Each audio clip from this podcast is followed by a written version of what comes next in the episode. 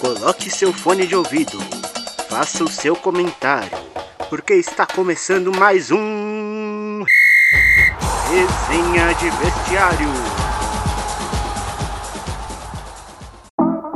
Querido ouvinte, fala, querido ouvinte. Estamos aqui com mais um Resenha de Vestiário na Rádio Marca Brasil, a sua marca no ar.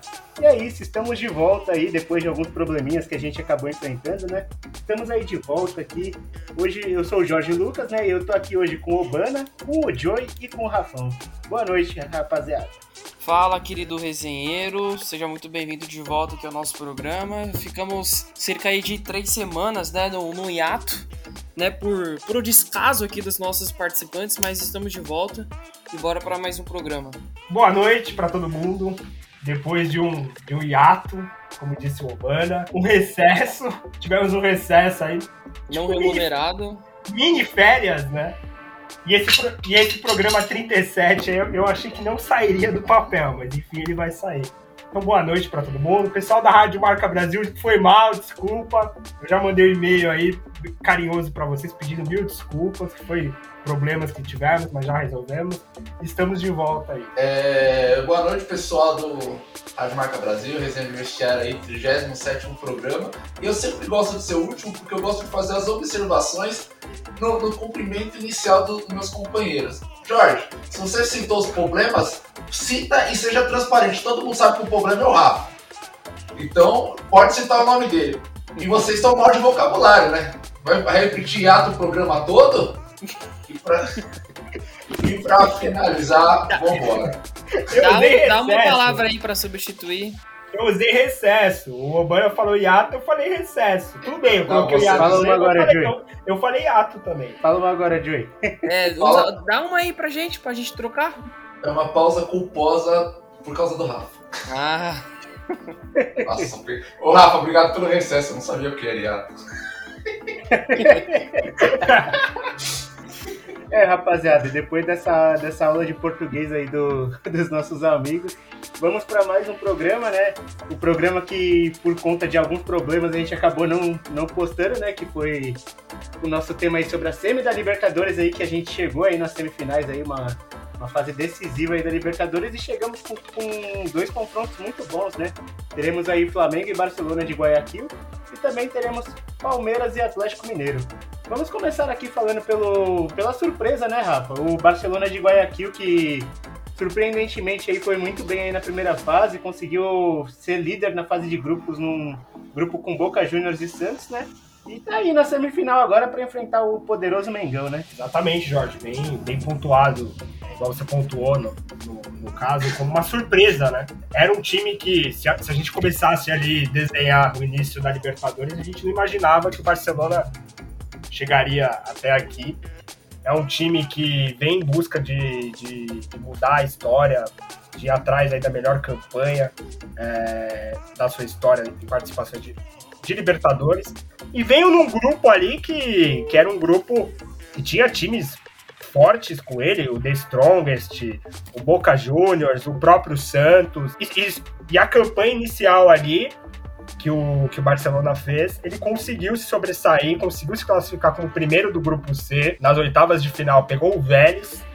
Então, teve um confronto ali é, complicado com o Vélez na primeira, na, no, no, jogo de ida, perdeu a primeira partida, mas o jogo da volta fez um placar bom aí de 3, de 3 a 1 E depois teve aquele jogo contra o Fluminense ali nas quartas de final, ali um confronto é, onde os dois jogos empataram ali, mas o, pelo critério de gol fora, o Barcelona conseguiu se passar.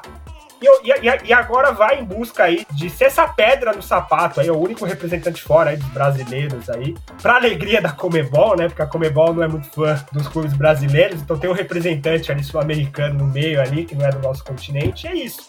Mas é um time que, que vem galgando passo a passo aí, vem evoluindo bastante. É, tem um time bem experiente, um time que vai incomodar, sim, na, na vai incomodar agora o Flamengo. É isso. O que dá para falar desse time é que não era esperado. O legal, desse, o, o, legal do Barcelona é isso, eles jogaram a, a responsabilidade sempre para os adversários e jogaram sem a pressão aí. E estão marcando a história aí nessa participação da, nessa edição da Libertadores, Jorge. É, o Bana, e ainda falando aí dessa fase de grupos ainda do Barcelona, né? Eles tiveram 10 gols a favor e 3 gols, 3 gols sofridos, né? E ainda fizeram 3 a 1 no, no Vélez fora de casa e tomaram 1 a 0 lá na Argentina, né? É, dá pra ver que é um time que aproveita bastante, principalmente o fator casa, né? Que é na altitude e que aproveita, aproveita esses seus fatores para fazer bastante gol, né? É, como você acha que isso aí pode acabar prejudicando de certa forma o Flamengo nessa semifinal? É, eu só queria abrir um parênteses aqui para perguntar se alguém mais ouviu o Rafa falando que o Barcelona de Guayaquil não é do nosso continente. Alguém mais ouviu isso? Verdade. Nossa! Mas tá perdoado, Rafa. Vamos lá. Não, o, É, o Bana, a- eu, tô enferru- eu tô enferrujado, velho. Eu tô Ah, eu, eu, eu ouvi, mas deixei, pa- eu deixei passar, porque eu, antes ele falou assim: vou pontuar aqui o que o Jorge pontuou. Hoje em dia, Jorge, não- eu não acho que exista um adversário à altura do Flamengo ao ponto de não sofrer no mínimo dois gols. Então, por mais que o Barcelona de Guayaquil tenha feito 10 gols é, na, na fase de grupos da Libertadores, a gente precisa lembrar que a fase de grupos já acabou há muito tempo, né? A gente já tá nas semifinais. Por mais que tenha feito 10 tomado só 3, né? Tem um saldo de gol ali 7. É um time que provavelmente, provavelmente não. O ti- O time é o patinho feito da semif- patinho feio das semifinais, mas provavelmente o Flamengo vai ter pouquíssima dificuldade, se não nenhuma. Né? O, o que, o que joga a favor do Barcelona é a questão de não ser o, o- o time favorito, né? Como dito, é o patinho feio das semifinais, então essa, esse favoritismo estando do lado do Flamengo, talvez é, amenize ali o clima Bar- pro Barcelona. E também jogar em casa, né? Tem a questão de, da, da, altitude ali do Equador, então isso ajuda. Agora a questão dos gols em si, não vejo um, um elogio assim a ser feito. Né? É, é um elogio, é. Merece for aqui pelos 10 gols, mas não acho que seja o suficiente para supor que consiga chegar às finais, por exemplo. Começou a, a Libertadores muito bem, ganhando do Santos fora de casa. O Santos, por sinal, começou muito péssimo o ano inteiro. O primeiro semestre foi pro lixo. Aí na segunda rodada o Barcelona meteu um 4 a 0 no The Strongest. O The Strongest eu, eu achei que não fosse o, o lanterna do grupo, eu achei que seria o próprio Barcelona. Tanto, tanto é que esse grupo aqui é um grupo cheio de surpresas. Na terceira rodada o Barcelona ganhou do Boca Juniors em casa, esse sim é um resultado surpreendente. Na quarta rodada perdeu fora de casa. É, só que o The Strongest também joga na altitude. Então é um ponto que é, às vezes vai ajudar o Barça e às vezes vai atrapalhar, né? A altitude é, é ruim para quem Eu ia comentar isso com você, Urbano. Eu ia falar isso. O The Strongest, na verdade, ele só joga na altitude, porque fora da altitude só tá uma porrada faz anos aí. Exatamente. E eu, particularmente, a gente tá falando do Barça, né? Mas eu esperava um pouquinho mais do The Strongest. Eu lembro que pelo menos a última Libertadores que o São Paulo encontrou, esse time deu, deu um certo trabalho. O São Paulo até passou, mas o jogo lá na altitude foi uma doideira absurda. Até o Michael foi parar no gol, mas enfim. Aí na quarta, na quinta rodada, o Barça empatou com o Boca Juniors fora de casa, um ótimo resultado também. E depois meteu 3 a 1 no Santos, eh, jogando em casa. Então o, o Barça garantiu seis pontos só contra o Santos. Né, encerrou a participação ali daquela forma. Depois, na- nas quartas, vamos só trazer aqui, nas, nas quartas não, nas oitavas, é, pegou o Vélez, perdeu em casa, mas em casa fez valer o, cam- o mando de campo, né, fez 3 a 1 passou sem muito sufoco, por mais que tenha perdido fora. Depois pegou o Fluminense, né? Eu lembro que da- no- no- no- ao, ao ouvinte, né, que tá aqui com a gente, a gente já gravou esse programa uma vez, Não fala isso, amigo. por problemas técnicos, mas aqui é a nossa oportunidade de fazer melhor. Fala isso. Né, mas por problemas técnicos a gente acabou não, não levando ao ar, mas eu lembro que a gente comentou é, sobre as questões do, do jogo de volta, né, do Barça contra o Fluminense, em que o Fluminense teve um pênalti no final e que foi um jogo bem, bem parelho, né? Até então é, o Fluminense tinha, tinha mais qualidade para avançar, tinha mais chances de avançar. E não foi o que aconteceu, né? Empatou em 2 a 2 no Maracanã, um ótimo resultado para o Barça, e o Barça em casa fez valer de novo, se mandou de campo, foi um a um, mas é, por ter feito dois gols fora, passou. Aí vai chegar a pedra no caminho do Barça, que é o Flamengo. Né, mas o Barcelona de Guayaquil tem essa questão toda de, de não ser o favorito, isso ajuda muito é, os times que estão no mata-mata. Aqui do outro lado tem um time muito forte, então essa questão de favoritismo pesa um pouco a balança pro outro lado. Mas isso, pro, isso é bom pro Barça, né? Porque pro Flamengo não imagino que, que atrapalhe né, esse favoritismo. Acho que o Flamengo é um time que está muito acostumado a decisões, a jogo grande. O Renato Gaúcho gosta muito disso. É, meus, meus pêsames aí. Descansa em paz, Barcelona de Guayaquil. Ô Jorge, antes de passar pro, pro, pro Joy, eu só queria pontuar uma coisa, falar sobre a campanha é, do Barcelona de Guayaquil, que ele busca igualar, na verdade, que a melhor, a melhor participação em Libertadores foi a final que o, que o Barcelona disputou com o Vasco, em 98, onde o Vasco foi campeão ali. Então aquela foi a melhor campanha do, do Barcelona, onde o time chegou na final e está em busca disso. Como o Obana pontuou bem, falou bem, o fator casa é importante, jogar na altitude ainda é uma pedra no sapato para alguns times. Eu acredito que esse fator casa vai ser preponderante aí contra o Flamengo, e o Flamengo que abre o olho, porque tem que fazer o resultado lá, é, fazer o resultado, porque se deixar para garantir fora, fora contra, o, contra o Barcelona, vai ter dificuldade sim, porque não é muito fácil jogar lá, não. É muito bem apontado, Rafa. E também, né, Joey, o Barcelona, logo depois da classificação contra o Fluminense também, tinha publicado aí um banner aí, um, um, cartaz, né? Meio que com aquele negócio que o Palmeiras tinha da glória eterna, né? Mas que, que eles iam conseguir chegar lá e tudo mais. É, que ninguém acreditava, mas que eles iam conseguir chegar lá e tudo mais, certinho. É, e aí a gente vê a evolução dos times equatorianos também nesses últimos anos também, né? Por exemplo, nesses últimos anos, na verdade, foi mais a, a LDU, né? Mas agora o Barcelona, mais uma vez aí podendo chegar, né? É, você acha que vai ser um confronto muito parelho aí nas duas partidas ou você acha que o Flamengo vai lá e Guayaquil? É, o Flamengo é amplo favorito aí para conquistar essa vaga para final aí, como desde a primeira rodada da, da, da Copa Libertadores, o Flamengo já tinha esse favoritismo e não é por onde, né? Não é por menos. O time se preparou para isso, investiu nisso. Mas é como você disse, Jorge, os times do Equador eles têm uma força, por exemplo, comparado com a Bolívia, são, do, são dois países que é difícil jogar por conta da altitude.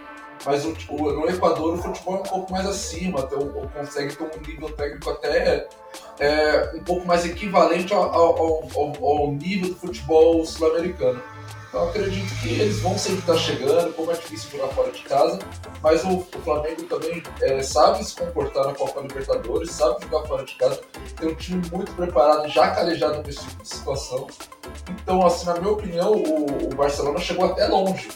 Vale lembrar que na, na, primeira fase, eu acho que ninguém, muito menos aqui no Brasil, aqui, pensava no Barcelona. Até queriam muito que o Fluminense tivesse passado para pelo menos ter um clássico na semifinal iam ser quatro brasileiros, né? Mas é. Não vejo muitas dificuldades porque é o Flamengo, né? O Flamengo está numa fase incrível, é um treinador que chegou e, e implantou novamente é, aquela confiança de, do Flamengo jogar para frente o tempo todo, buscar o gol. E o time do reserva do Flamengo, quando entra, entra, é, parece um jogador que podia estar jogando na seleção brasileira, por exemplo. Então, sem, sem muitas dificuldades. Acho que o Flamengo vai passar tranquilo e sem muito susto. Talvez possa ter uma dificuldade ou outra jogando fora, mas com certeza no Rio de Janeiro o Flamengo vai passar o caminho. É, o Bunny, lembrando também que o Flamengo aí, como o Joey disse, né, tem um treinador aí que é muito bom, né? Que já ganhou essa taça aí há alguns anos com o Grêmio e que chegou aí de olho aí querendo, querendo buscar tudo esse ano aí e fez poucas alterações, né? São, é o mesmo elenco praticamente aí que o Rogério tinha. É, alterou algumas coisas, né? Resgatou um pouco o futebol do Vitinho e do Michael, que que tá começando a estrear agora, né? Vamos dizer assim, no Flamengo, né? E botou o Ilharão na posição certa, né? Só que ainda a zaga, em alguns momentos, ainda é um certo problema, né? Mas tem tomado menos gols do que vinha tomando com o Rogério. É, é uma das pequenas, grandes vitórias que o, que o Renato Gaúcho tem é recuperar o futebol do Michel, porque é um cara. Tudo bem, ele talvez ainda não seja um consenso na torcida com a torcida do Flamengo, mas é consenso que o cara é gente boa, né? A gente é, acompanha ele desde a, da, do Goiás, né? Então a gente sabe um pouquinho da trajetória do cara sabe que é um, é um guerreiro, um vencedor, então ver, vê-lo tão amado assim, né? Eu, eu sempre vejo uma criticazinha no Twitter a ele.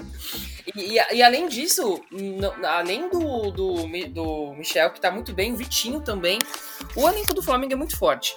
Né? E aí quando o Vitinho entra e, e, sempre faz um golzinho dele ali, a gente percebe que tem muitos resquícios daquele Flamengo de 2019 do Jorge Jesus. Então, acho que a maior diferença que houve com a chegada do, do Renato Gaúcho é o vestiário. O setor parte, né, que envolve o vestiário, acho que era muito difícil com, com o Rogério Ceni, visto que existem muitos relatos aí de que ele não é um cara fácil de lidar. Né, já o, o, Renato Gaúcho é inegável que o cara é boleiro, o cara entende das coisas e isso se refletiu em campo, né? O Flamengo tem uma paulada de gols em pouquíssimos jogos, tem mais de 40 gols é, em 10, 11 jogos Então, e de fato, não tem, não tem muita peça diferente. Né? Tem o, o Arrascaeta que voltou a jogar bem, o Bruno Henrique voltou a jogar bem, o Gabigol também voltou a jogar bem.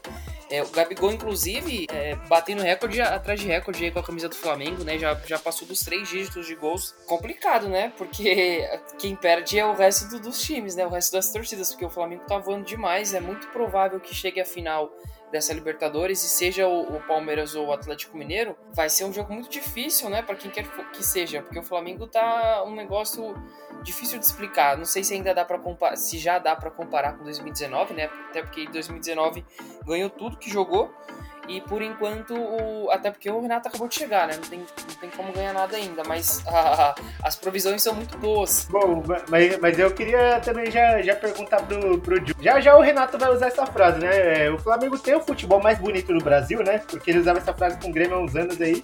Você acha que tem já o melhor, o futebol mais bonito do Brasil ou você acha que ainda falta alguma coisa para voltar a ser aquele Flamengo do Jorge Jesus? É, putz, eu tava conversando esses dias com alguns amigos meus em relação aos três melhores times do futebol brasileiro, que é o Atlético Mineiro, o Palmeiras e o Flamengo.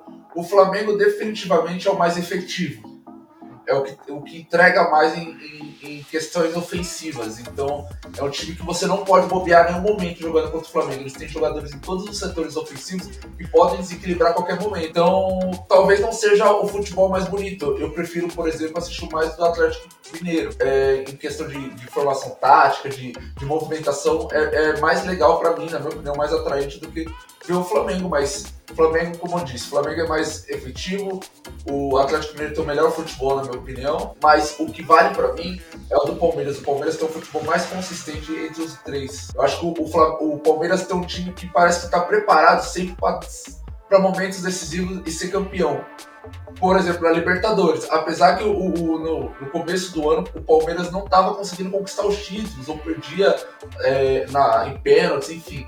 Mas eu acho o time do Palmeiras muito consistente, com jogadores mais preparados para esse tipo de, de, decisão, inclusive agora com a chegada do Dudu. Mas, é, sem dúvida nenhuma, com o Renato Gaúcho, parece que ressurgiu a, vontade de Jorge Jesus no time do Flamengo com o up do Renato Gaúcho. É, e também, né, Rafa, chegou aí mais dois reforços aí pro time do Renato, né, que é o Andréas Pereira, que já até fez gol aí na estreia contra o Santos, né, e o Kennedy, né, que se atrapalhou inteiro na entrevista, não sei se você chegou a ver a entrevista dele de apresentação. Kennedy. É o Kennedy, né? faz o Kennedy. É, vamos, mas eu queria perguntar, é, como que esses reforços podem agregar? E você acha que eles chegam para compor o time titular ou você acha que eles vão ter que brigar por posição, vão, vão ficar no banco? Ah, vão ser jogadores que vão brigar por posição, né? São jogadores ali, são muito bons jogadores. Eles hoje eles vêm para fazer parte aí do elenco do, do Flamengo, visto, é, vendo que o Flamengo está disputando três competições simultâneas aí, Libertadores, Brasileiro e da Copa do Brasil, então precisa ter um elenco vasto, um elenco com peças aí de reposição. E esses dois atletas, eles vêm com, com esse intuito no, no, primeiro momento, porque o Flamengo já tem os 11 jogadores definidos ali. O Renato, ele, ele tem o time titular dele na cabeça, ele vai com esses caras aí. Tanto é que ainda tem o Pedro para disputar a posição, tem o Vitinho por fora. Então, o Flamengo ainda tem, tem o Michael que tá entrando aí, e, e, vem entrando bem. Então, esses dois caras que chegaram agora, eles vêm com essa função aí no momento de, de disputar a posição e ir buscando ali um joguinho ou outro ali, é, colocar essa dúvida aí na, na cabeça do Renato. Então, o Renato ganha com isso, porque ele ganha, ele ganha outras peças com outras características também.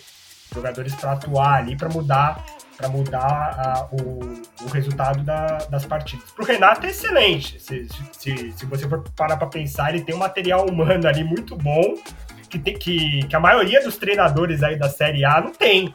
Às vezes é difícil a gente ver um time na Série A com 11 jogadores bons. O, o Renato tem esses 11 e tem um banco ali para auxiliar ele. E numa competição como a Libertadores, ainda mais nessa reta final agora, de Copa do Brasil e, e, o, e, o, e, o, brasileiro que ainda tem todo o segundo turno pela frente, para ele é excelente. Então ele, ele tá dando risada, ele tá com o sorrisão dele ali aflorado, né? Porque treinador que recebe dois reforços desse, tá com um time bom aí, um time que que é, é, bom lembrar também que não tem contusões, é um time que está com todos os jogadores aí, na medida do possível, é, aptos ali para atuar.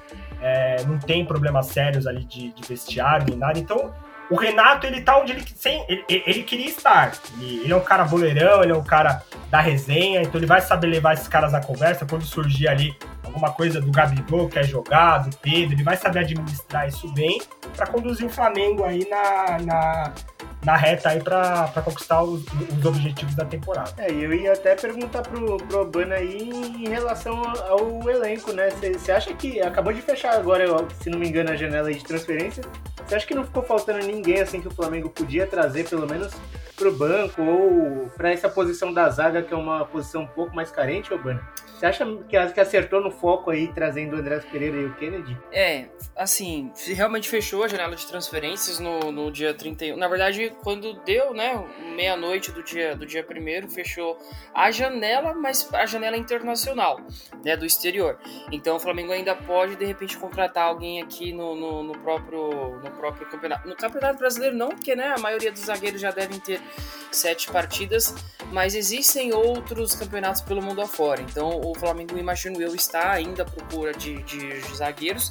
Existia aí um tempo, um tempo atrás não, né? E ainda existe essa, essa conversa na mídia de que talvez seja o Davi Luiz, esse zagueiro que o Flamengo tanto precisa.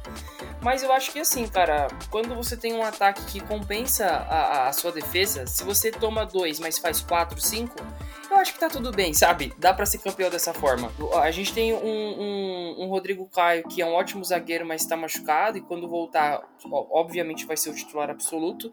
E tem também o Gustavo Henrique, que é um zagueiro ok, ele é regular. Então não é uma dupla de zaga horrível, sabe? Esse Bruno Viana é um cara que é, ele chegou, fez um golzinho e, e, fez aquela famosa cena de colocar o dedo no ouvido, né? Então ele provavelmente já tá recebendo algumas críticas aí nas redes sociais.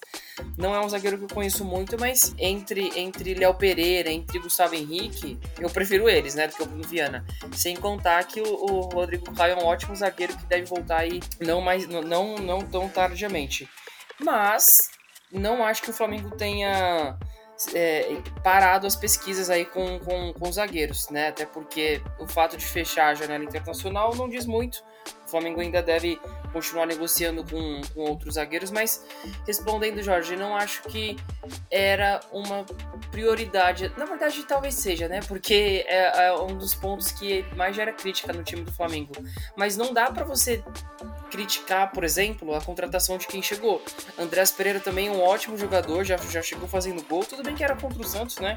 E aquele 4 a 0 ali ficou, ficou bem feio para eles, mas enfim, acho que não acho, acho que não é tão ruim não ter trazido um, um, um zagueiro. É, e ainda em cima disso, Joey, tanto o Gustavo Henrique quanto o Léo Pereira são dois zagueiros que tiveram bons momentos nos clubes anteriores, né? Você acha que a desconfiança da torcida pesa mais ou a camisa que tá pesando pro, pra esses dois aí? É, como você disse, Jorge, a, a, a trajetória deles, respectivamente no Santos e no Atlético Paranaense, foi muito boa. O Léo Pereira vinha de, de, de, bons jogos, de títulos importantes com a camisa do Atlético Mineiro. O Gustavo Henrique era uma, refer, uma referência no Santos, era capitão, era esse líder ali no, no setor defensivo. Então, aí quando eles foram contratados, o Gustavo Henrique, eu lembro que veio, nossa, não, vai fechar ali, vai substituir muito bem o Pablo Mari, vai fazer uma dupla muito boa com o, o Rodrigo Caio, o que não aconteceu. É, o Bruno Viana, assim como o, o Banner comentou agora, está recebendo muitas críticas, mas também é poucos jogos, e talvez, é, até pelo histórico do Léo Pereira e do Gustavo Henrique, quando ele veio com essa, com a, quando o Bruno Viana entrou e também não conseguiu corresponder, a cobrança vem já triplicada para cima dele.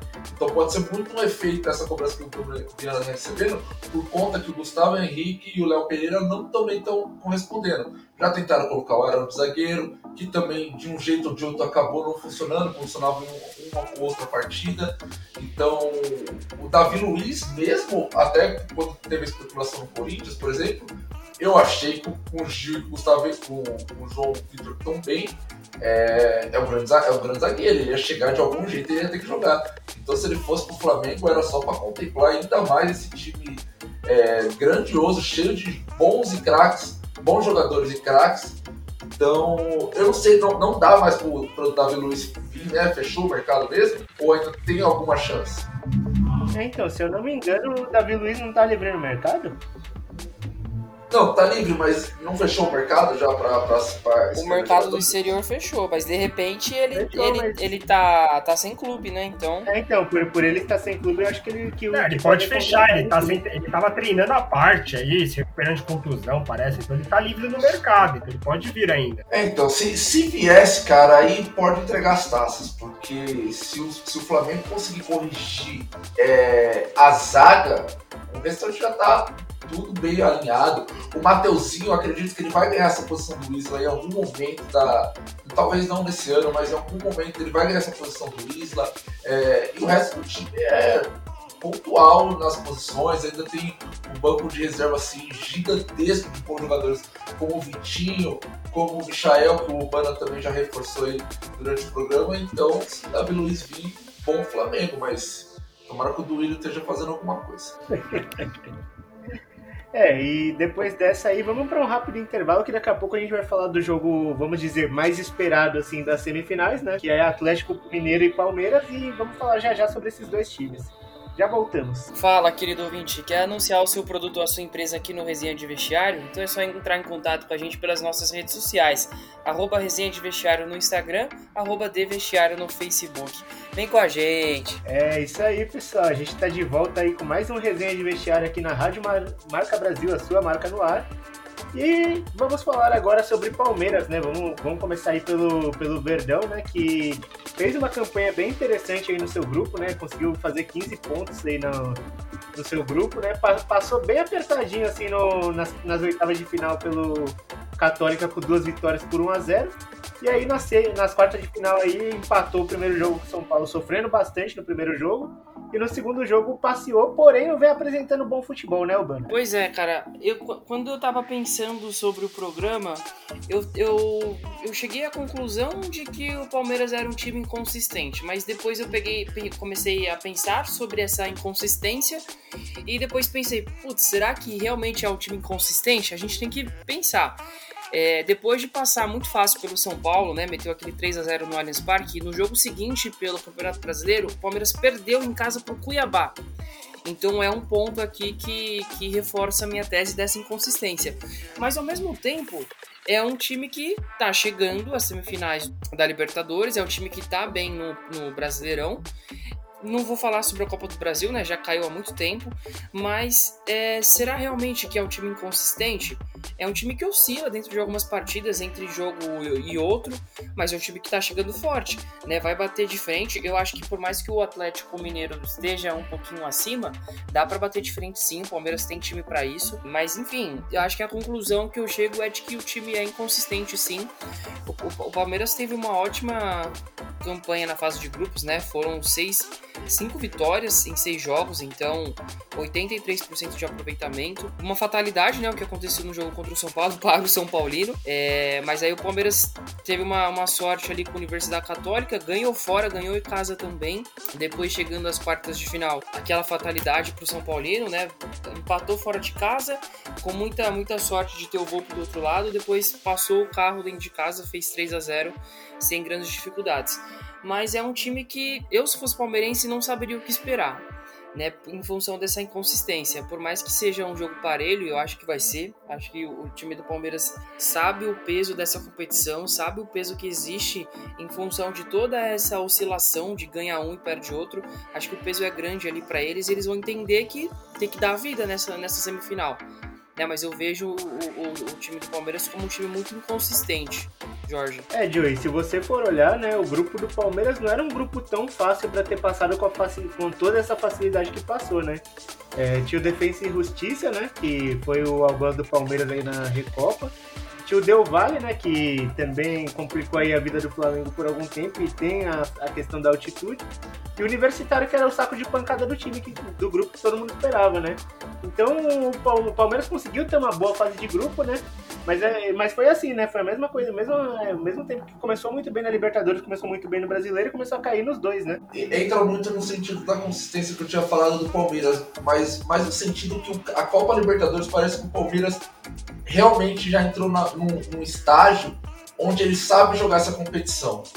Com os jogadores que tem, com o Abel que querendo ou não, que tinha alguns desafios aí pós-conquista da, da, da, Libertadores, da última Libertadores, ficava aquela desconfiança em relação ao seu trabalho, mas parece que eles podiam não estar tão é, num momento tão bom, mas na Libertadores, quando eles jogavam, o foco voltou, voltava, ou o bom futebol voltava, e, e, isso acabou refletindo aí na fase de grupos que o Palmeiras, sem muitas dificuldades, conseguiu classificar e classificar muito bem.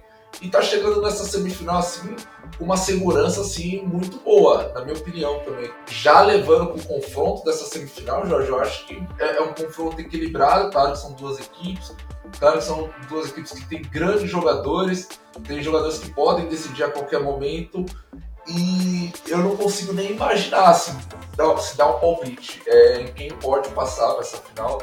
Só a minha expectativa como torcedor, como amante do futebol, é que vai ser um bom jogo. Se eles conseguirem entregar realmente o que se espera desse time, desses elencos, com certeza vai ser uma semifinal que vai valer a pena. O Flamengo, como eu disse, já acho que já está decidido, pelo menos antes da partida, ali no papel já está decidido, mas esse jogo entre Atlético Mineiro e Palmeiras eu não sei o que vem por aí não. Só espero que seja um grande jogo. É, Rafa, e falando da, da das duas partidas, assim, das quartas, que foram duas partidas totalmente diferentes, né? Na primeira, para mim, o São Paulo foi melhor e para mim merecia ter, ter levado, né? Mas infelizmente teve a falha do Volpe, né? E na segunda partida o São Paulo parecia irreconhecível, né? Para mim foi mais demérito, foi mais demérito do São Paulo que mérito do Palmeiras, apesar do Palmeiras ter jogado bem a partida, né? Porque na segunda partida o São Paulo pareceu bem perdido. Na segunda partida, se não me engano, o Abel fez algumas alterações, né? Tirou o centroavante, deixou o time mais móvel aí com o Rony, com o Wesley, com o Dudu na frente. E isso acho que confundiu bastante essa defesa de São Paulo, né? Que tem o Miranda que já, já é um pouco mais velho e também tem, tem os outros jogadores que não foram muito bem também na zaga, né? Exatamente, Jorge. Deve, deve levar muito em consideração que São Paulo saiu na frente, é, na medida do possível ali, estava controlando bem o jogo. Um erro ali de armar a barreira do, do Thiago Volpe culminou no gol do, do Patrick de Paula e, e, o Palmeiras, na primeira, na primeira partida, conseguiu o empate, que é um resultado bom. Tem o fator gol fora, isso já leva uma vantagem para o jogo na segunda partida muito grande.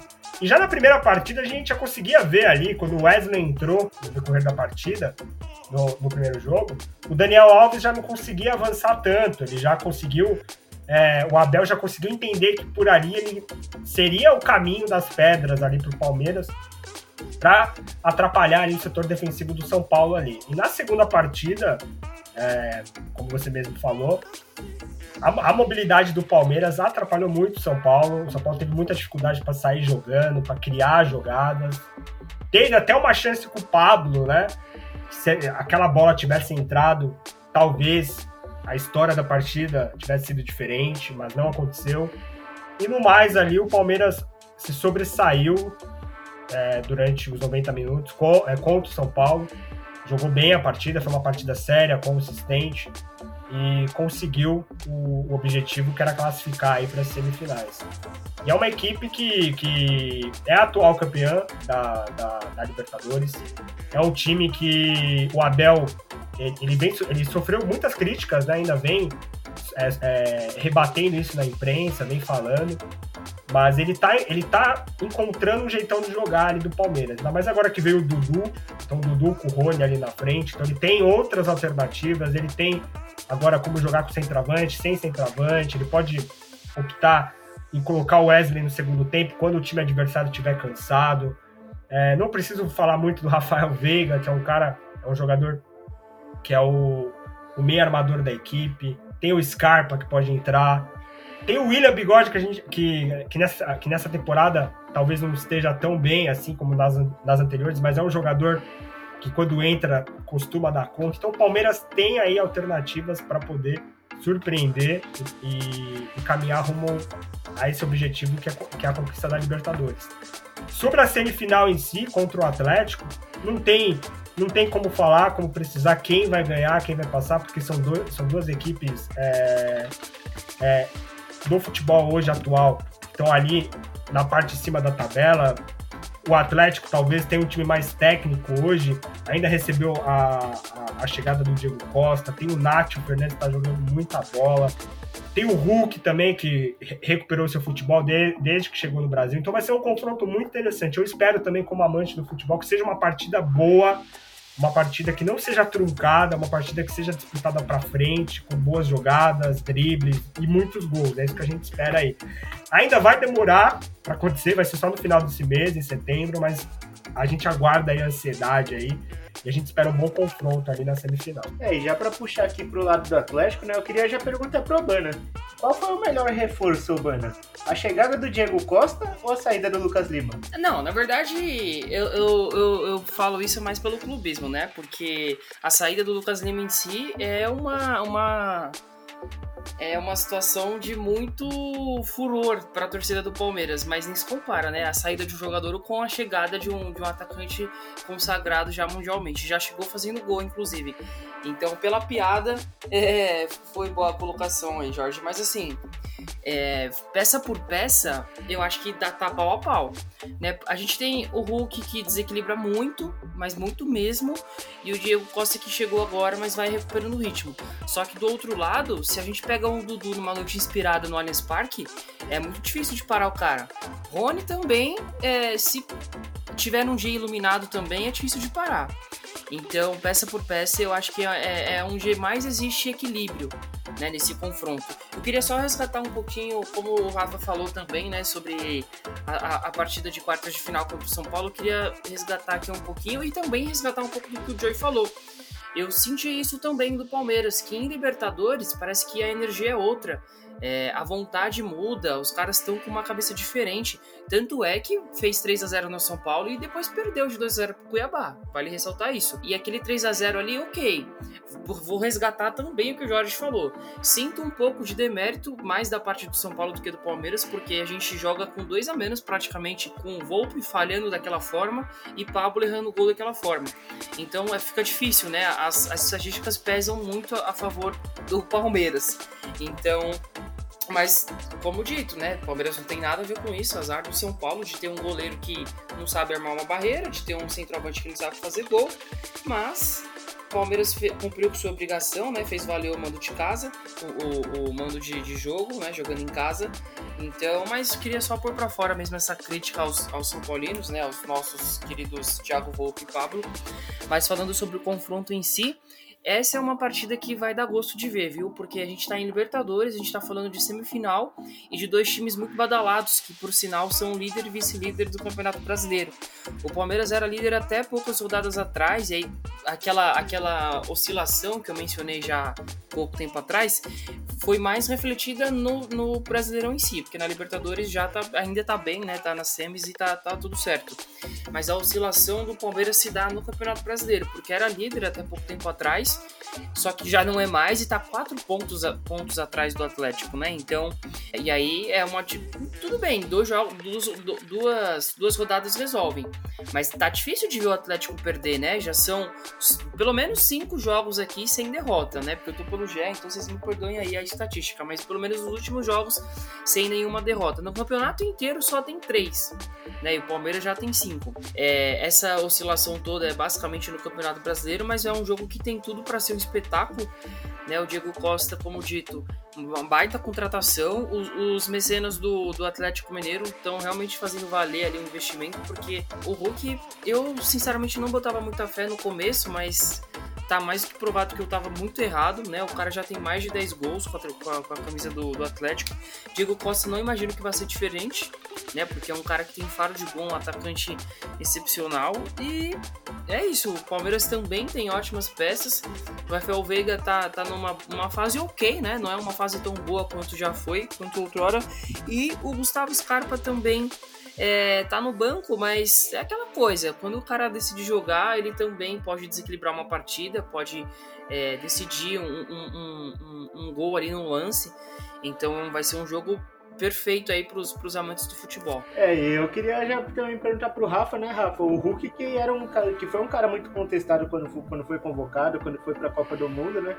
É, voltou para o futebol brasileiro, muitos também meio que contestavam o valor que o Atlético estava pagando, né? E por incrível que pareça, o Palmeiras, o Palmeiras também estava querendo o Hulk, né? Tava nessa briga aí com o Atlético Mineiro. E o cara é mais que um, que um jogador, né? Uma máquina aqui no Brasil, né? É, ele, ele ninguém esperava realmente, assim, fosse chegar em tão pouco tempo, fosse fazer um caminhão de gols, é, até jogando numa até jogando numa posição ali um pouco diferente da que ele tá acostumado, mais centralizado e tudo mais. E ele vem se sobressaindo ali jogo após jogo ali. É.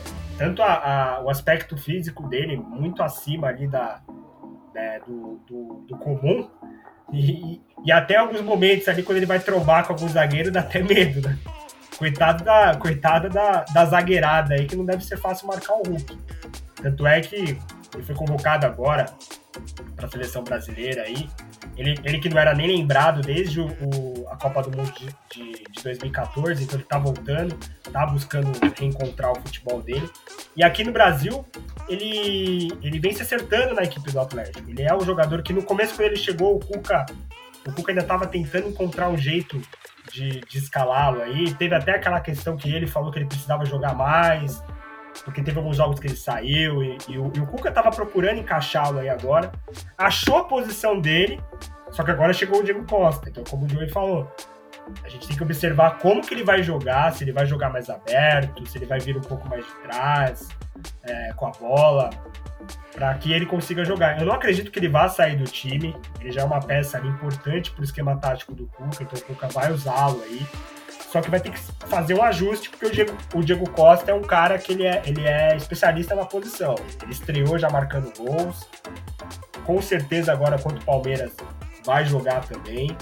E, e, e, a equipe do Atlético, o que eu espero nessa, nesse confronto contra o Palmeiras é, uma, é um bom jogo, como a gente vem discutindo.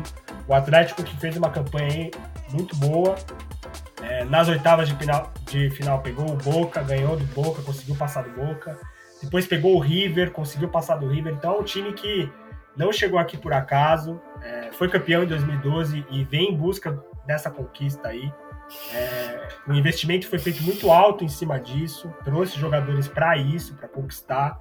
Um jogador que eu gosto muito e, e, e, eu vou voltar a falar dele é o Nacho Fernandes, que que chegou aí, já pegou a posição, ele é o cara da bola parada, é o cara da armação, é o cara que inicia as jogadas, é o lançador. E, e, e é um dos, dos, dos, pilares aí do Cuca nessa equipe. Então, aliado com o Hulk, agora é o Diego Costa, o Palmeiras vai ter, vai ter um embate aí complicado. Então, é um confronto ali que a gente pode colocar 50-50, não tem como a gente colocar um favorito, que são dois brasileiros. Mas vai ser um jogaço, eu espero que seja um jogo é, movimentado, com muitos gols, para que a gente pare e assista, né? Porque faz tempo que a gente. É difícil, né? Hoje a gente, a gente sempre pra ver um jogo ali e, e tá chato, tá, tá monótono. A gente espera quando vê duas equipes fortes, quando as duas equipes se encontram numa fase é, importante, imprescindível como é essa, essa parte da Libertadores agora, semifinais, que joguem para frente em busca do resultado aí, que, que é chegar à final. É, eu queria também já também perguntar pro Joey, né? Como o Rafa falou, o, o Atlético eliminou o Boca, né? E eliminou o River. Foi o primeiro brasileiro a, conseguir fazer isso na mesma competição na história, né? E eu queria falar, né? Com o Boca teve, teve aquele gostinho de reembolso, né? Em questão da, do VAR, da arbitragem. Não, sim, teve, teve toda essa polêmica em relação ao jogo do Galo contra o Boca Juniors. Até hoje tem uma choradeira lá em relação à diretoria do Boca, questionando a utilização do VAR. Então, é como você disse, é uma questão de reembolso. Eu, como corintiano, para mim, o Boca tem que se lascar toda vez. Mas é, o Atlético foi o primeiro, assim, o primeiro time a eliminar o Boca e o River, né? Queria fazer um levantamento de história. Quantas vezes algum brasileiro jogou mata-mata contra o Boca e o River, né? Será que já teve outros também? Não sei. Mas enfim, é... o importante aí, né, nesse momento, o Atlético Mineiro é, é saber que o Atlético chega com uma bagagem gigantesca nessa semifinal. É, o River. Essa picada no River foi grande, né? Foi, foi, foi muito grande, jogando muito bem. O, o como eu disse no último comentário, o Zarate fez um golaço de bicicleta. Então, a, o Boca teve suas dificuldades, foi nos pênaltis, o Everson acabou é, é, sendo protagonista nessa, né, na decisão ali. Contra o River já foi um pouco mais tranquilo, o Atlético conseguiu ter mais tranquilidade. Tietchan jogando bem lá, chupa o Bana. Então, aos poucos, o, o, Atlético do Cuca aí tá conseguindo, como eu disse, a bagagem é grande, né? Você eliminou dois grandes rivais aí, dois tradicionalíssimos rivais do futebol sul-americano. Então, agora para esse confronto aí, eu sempre, eu sempre acho assim, não sei vocês, mas eu sempre notei que quem, quando um cara chega na, na final e para ser campeão, casos de Corinthians e Atlético Mineiro, sempre tem um jogo no mata-mata que é um jogo histórico, que é ele que fica marcado, sabe?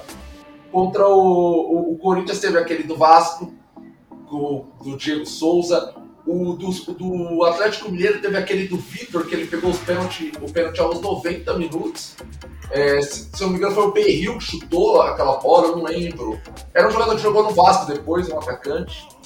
Mas é sempre marca. E o Atlético Mineiro teve esse jogo de novo contra o Boca Juniors. Com, a Everson se destacando. Então acho que a bagagem, e pelo menos nessa minha, na minha impressão de histórico, o, o, o, o Atlético Mineiro tem condições aí de buscar esse título aí. O Palmeiras talvez não tenha tido tantas dificuldades na sua trajetória. Então, se for pensar por esse lado, especificamente por esse lado, o Atlético Mineiro é favorito. Claro que é uma coisa minha, né? Mas. É, e se for pensar também, né, Albana? É, além do Renato Gaúcho, que ganhou uma Libertadores com o Grêmio, além do Abel, que ganhou com o Palmeiras, né? O Cuca levou em 2013 com o Atlético, né? E agora ele tá voltando, tá chegando aí numa fase semifinal com um time muito forte também. É, você acha que o Atlético tem, tem grandes chances de levar esse título aí do Libertadores? Grandes chances, aí seria exagero da minha parte. É, lembrar que o, o Cuca chegou inclusive ano passado com o Santos, né? Fazendo um milagre com aquele time do Santos, mas conseguiu chegar lá. E perdeu também por uma infelicidade, né? É, inclusive na, naquela nossa tentativa de programa você até ressaltou que haveria um reencontro, né? Do, do, do Cuca com, com quem Marcos foi Rocha. mesmo? Com o Marcos Rocha. E aí vai, a gente vai ter né, esse encontro, Marcos Rocha pelo, pelo Palmeiras. Então o Cuca, só ressaltando, é um cara que já tem uma certa experiência com Libertadores, né? Chegou no passado com o Santos, que não era os times mais fortes, é, chegou até a final, inclusive, e agora, além de ter essa identificação com o Atlético Mineiro, tem um time muito forte na mão. Como o Rafa gosta de usar, né? O material humano do Atlético Mineiro é muito bom. Então, a, a combinação de fatores ali é, tende a colocar o Atlético Mineiro num nível acima dos demais. Mas e mesmo estando num nível acima dos demais, eu acho que ainda tem um Flamengo acima desse Atlético. É, eu acho provável que o Atlético passe é, contra o Palmeiras. Talvez seja um jogo apertado, né? O, o, o, Atlético passe por uma vantagem mínima, mas acho que passa sim. E aí, obviamente, a gente já vai ter um Flamengo do outro lado da chave. E eu não vejo o Atlético como um time que vai dar conta desse Flamengo. Hoje em dia eu não vejo nenhum que dê conta, né? É, inclusive, mas a gente ainda tem mais quatro, três partidas aí para duas, vai. Vamos só colocar essas duas na semifinal, que na semifinal. Pode diminuir, né? É porque até acabar a Libertadores são quatro jogos, mas tem dois das semis e aí a gente já talvez tenha outras informações para opinar, né? Aconteçam outras coisas, vai que alguma estrela se lesiona, vai que, sei lá, acontece alguma tragédia aí. Demissão acho que é impossível acontecer, né? Os times dessa. O Bana já zica no Hulk aí. Entendeu? Vai que alguém se machuca, que alguém, sei lá, pega Covid antes do jogo, já pensou? Essas coisas podem mudar uma partida, vocês sabem. Claro que é verdade. Então. Mas assim, até então, acho que o, o Atlético Mineiro é favorito contra o Palmeiras. E aí, chegando numa final fatalmente contra o Flamengo, vai ficar ruim pro Atlético. Mas essa é uma análise que a gente pode fazer mais pra frente. Vamos ver o primeiro que vai acontecer nas semifinais. E aí a gente pensa lá na final. Mas, de novo, obviamente são os três. A gente tem até esse retrato fiel do que é hoje o futebol brasileiro.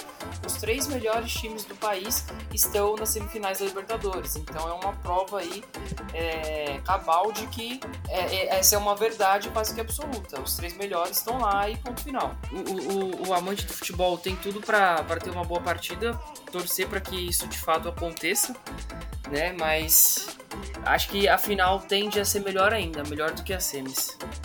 Acabar o recorde?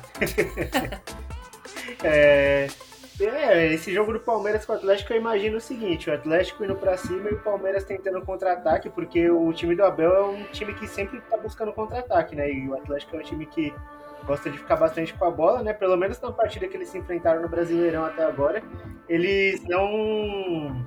É, o Palmeiras não conseguiu vencer e o Atlético ficou, bastante, ficou muito mais tempo com a bola, foi superior, né? É, mas, mas já aproveitando, já que o Obana já deu o palpite dele, eu queria o palpite do, do Joe e do Rafa aí. Quem que passa desse jogo aí de Atlético e Palmeiras? Primeiro o Rafa. Atlético e Palmeiras, ah, eu tinha falado.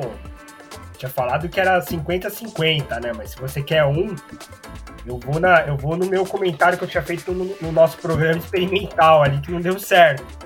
Eu acho que pelo fator técnico, fator que eu acho que vai ser é, preponderante a, a, a, levar o time para a vitória, eu acredito, eu acredito, muito que o Atlético Mineiro vai passar nesse confronto aí contra o, contra o Palmeiras. E vai fazer a final contra o, o Flamengo, que é o que eu estou esperando em termos assim técnicos, das duas melhores equipes que eu acho que estão jogando é, o, o melhor futebol esse ano, vão se enfrentar na final da Libertadores, que é o Atlético e, e o, e o Flamengo.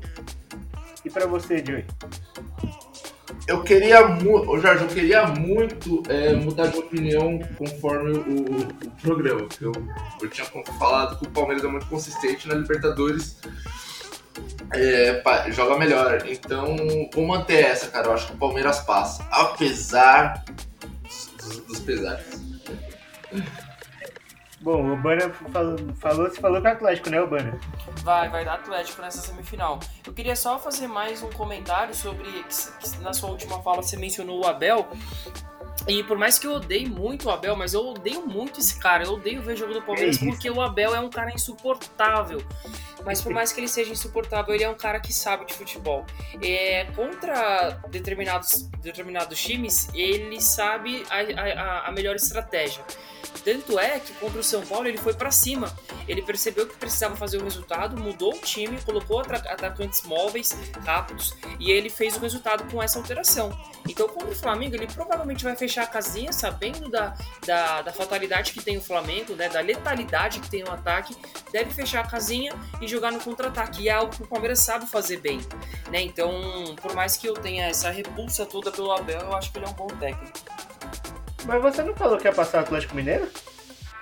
Não, não quer dizer que eu tô desfazendo ah, meu tá. comentário. Eu acho ah, que o tá. Abel é um cara muito inteligente, mas isso não vai ser o suficiente. Ah, tá. E porque, é porque você falou que contra o Flamengo ele ia fechar a casinha, você não quis dizer contra o Atlético Mineiro?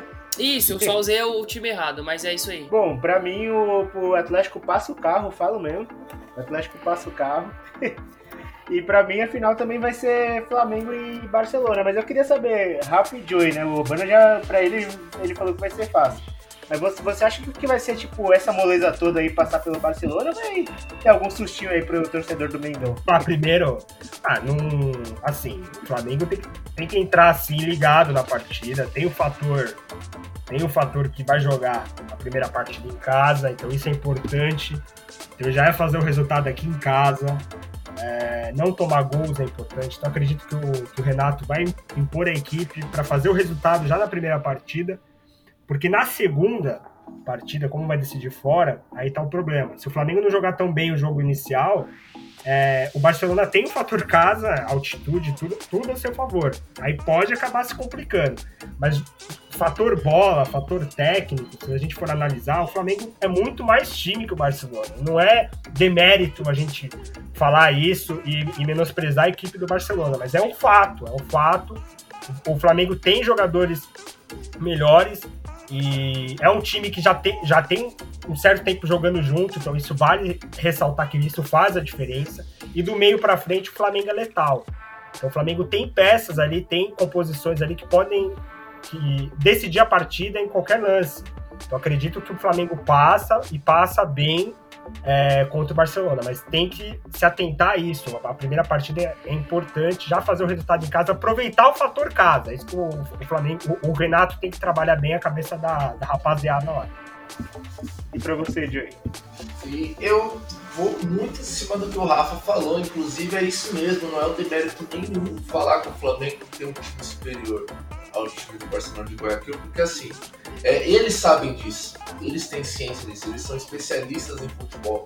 Então, se eles tiverem essa humildade, daí pode surgir uma das poucas chances que, na minha opinião, das poucas chances que o Barcelona pode ter de conquistar essa vaga. Se eles jogarem com humildade, saberem jogar esperando ali o, o, o Flamengo e aproveitarem as suas fragilidades e os espaços que sim o time do Flamengo deixa, talvez o, o Barcelona possa conhecer, é, achar um atalho uma, talvez uma vitória importante dentro de casa e depois, posteriormente, jogar no Rio, segurar ali da melhor forma, pensando na classificação. Mas é, vou, vou seguir a linha do, dos amigos. É, o Flamengo vai passar. Nossa, eu ia falar uma palavra. Vai passar a, a, criança no, no, no, Barcelona. Que isso. Palavras de baixo carlão. Aí, ó. É, e é, e é isso, rapaziada. É, já chegamos aí a uma hora aí de programa, né? E finalmente esperamos uma aí que esse programa hora. saia, porque aparentemente o Zencaster tava com raiva da gente, né? Os flamenguistas derrubaram o nosso programa da outra vez. Eu falei que o Atlético Mineiro ia ser campeão se o, Roberto, se o José Roberto Wright não apitasse, né? Mas dessa vez eu não vou falar nada, porque senão já viu, né? Boa noite, rapaziada. Quero dar uma boa noite pedindo desculpa aqui por, pela minha participação hoje. Realmente também estou desafinado. Muita, muita, muita, muita frase desconexa, muita palavra que não existe. Então, desculpa aí, ouvinte. A gente vai melhorar para a próxima. E até a próxima. A próxima vez tem bafômetro. Hoje é só... A gente não pode falar, eu já ia falar aqui, mas esquece. É, primeiramente, queria dar um salve aí, agradecer professor Marquinhos, a toda a calma, a paciência do mundo aí com a gente. Ele que abriu as portas e é um cara super 10, muito gente boa, vem nos ajudando muito aí nos bastidores. E pedir também aí todo mundo continue nos acompanhando. Tivemos esses problemas técnicos aí, esse recesso nas últimas semanas, mas o resenha tá aí, tá. O resenha não vai desaparecer, gente. Relaxa que a gente vai continuar. É, o rumo é chegar a 100 programas. Estamos firmes e fortes nisso. Pedir desculpas também, assim como o Bana pediu. Eu também estou é, enferrujado. Eu, eu, vou, eu vou pegar aqui os livros antigos de geografia para estudar, que eu confundi tudo com o continente, com o país. Mas acontece, acontece. É, agradecer a presença hoje do, do Jorge, do, do Obana, do Joey. Mandar também um salve aí pro, pro Paulo, pro Guerreiro. E, e é isso. Resenha 37. Eu acho que não vai acontecer nada se o Zencaster não aprontar com a gente. Finalmente saiu. Boa noite, Jorge, Rafa, Urbana e o pessoal que acompanha. Eu gostaria de pedir desculpa aí pelo, pelos meus amigos, eles realmente não estão numa fase muito boa. Mas em compensação, eu novamente fui muito bem, então o que é de praxe, né? Mas é, seguimos assim, é, sem deixar o resenha cair, vamos vamos. Resenha 37, segundo meu amigo Rafa, e até a próxima. É isso aí, pessoal. Vamos para cima, né? É, e eu queria também pedir aí para quem puder anunciar, quem quiser anunciar a empresa aqui, pra, porque a gente tá precisando aí de uma grana para comprar um relógio pro Rafa, rapaziada. Mas hoje eu cheguei no horário. Hoje, hoje, veja bem, a culpa não é tão minha, não. É que eu tive que fazer umas coisas aí, dar um tapa no cabelo, mas eu cheguei no horário. Hoje fiquei 20 minutos esperando um novo membro da equipe se manifestar. Ele teve os problemas técnicos aí, mas foi isso. Mas eu tava no horário hoje. É isso aí, Luan. Se você estiver escutando o programa aí, a culpa é sua. Valeu, rapaziada. Boa noite.